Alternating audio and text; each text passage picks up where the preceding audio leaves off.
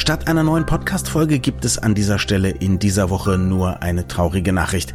Nach schwerer Krankheit ist Dr. Heidrun Gitter, die Vizepräsidentin der Bundesärztekammer, vor wenigen Tagen verstorben.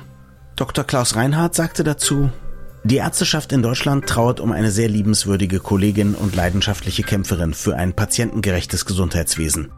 Für die dafür notwendigen humanen ärztlichen Arbeitsbedingungen hat sich Heidrun Gitter mit größtem persönlichem Engagement in den Gremien der Selbstverwaltung wie auch gegenüber den politischen Institutionen eingesetzt.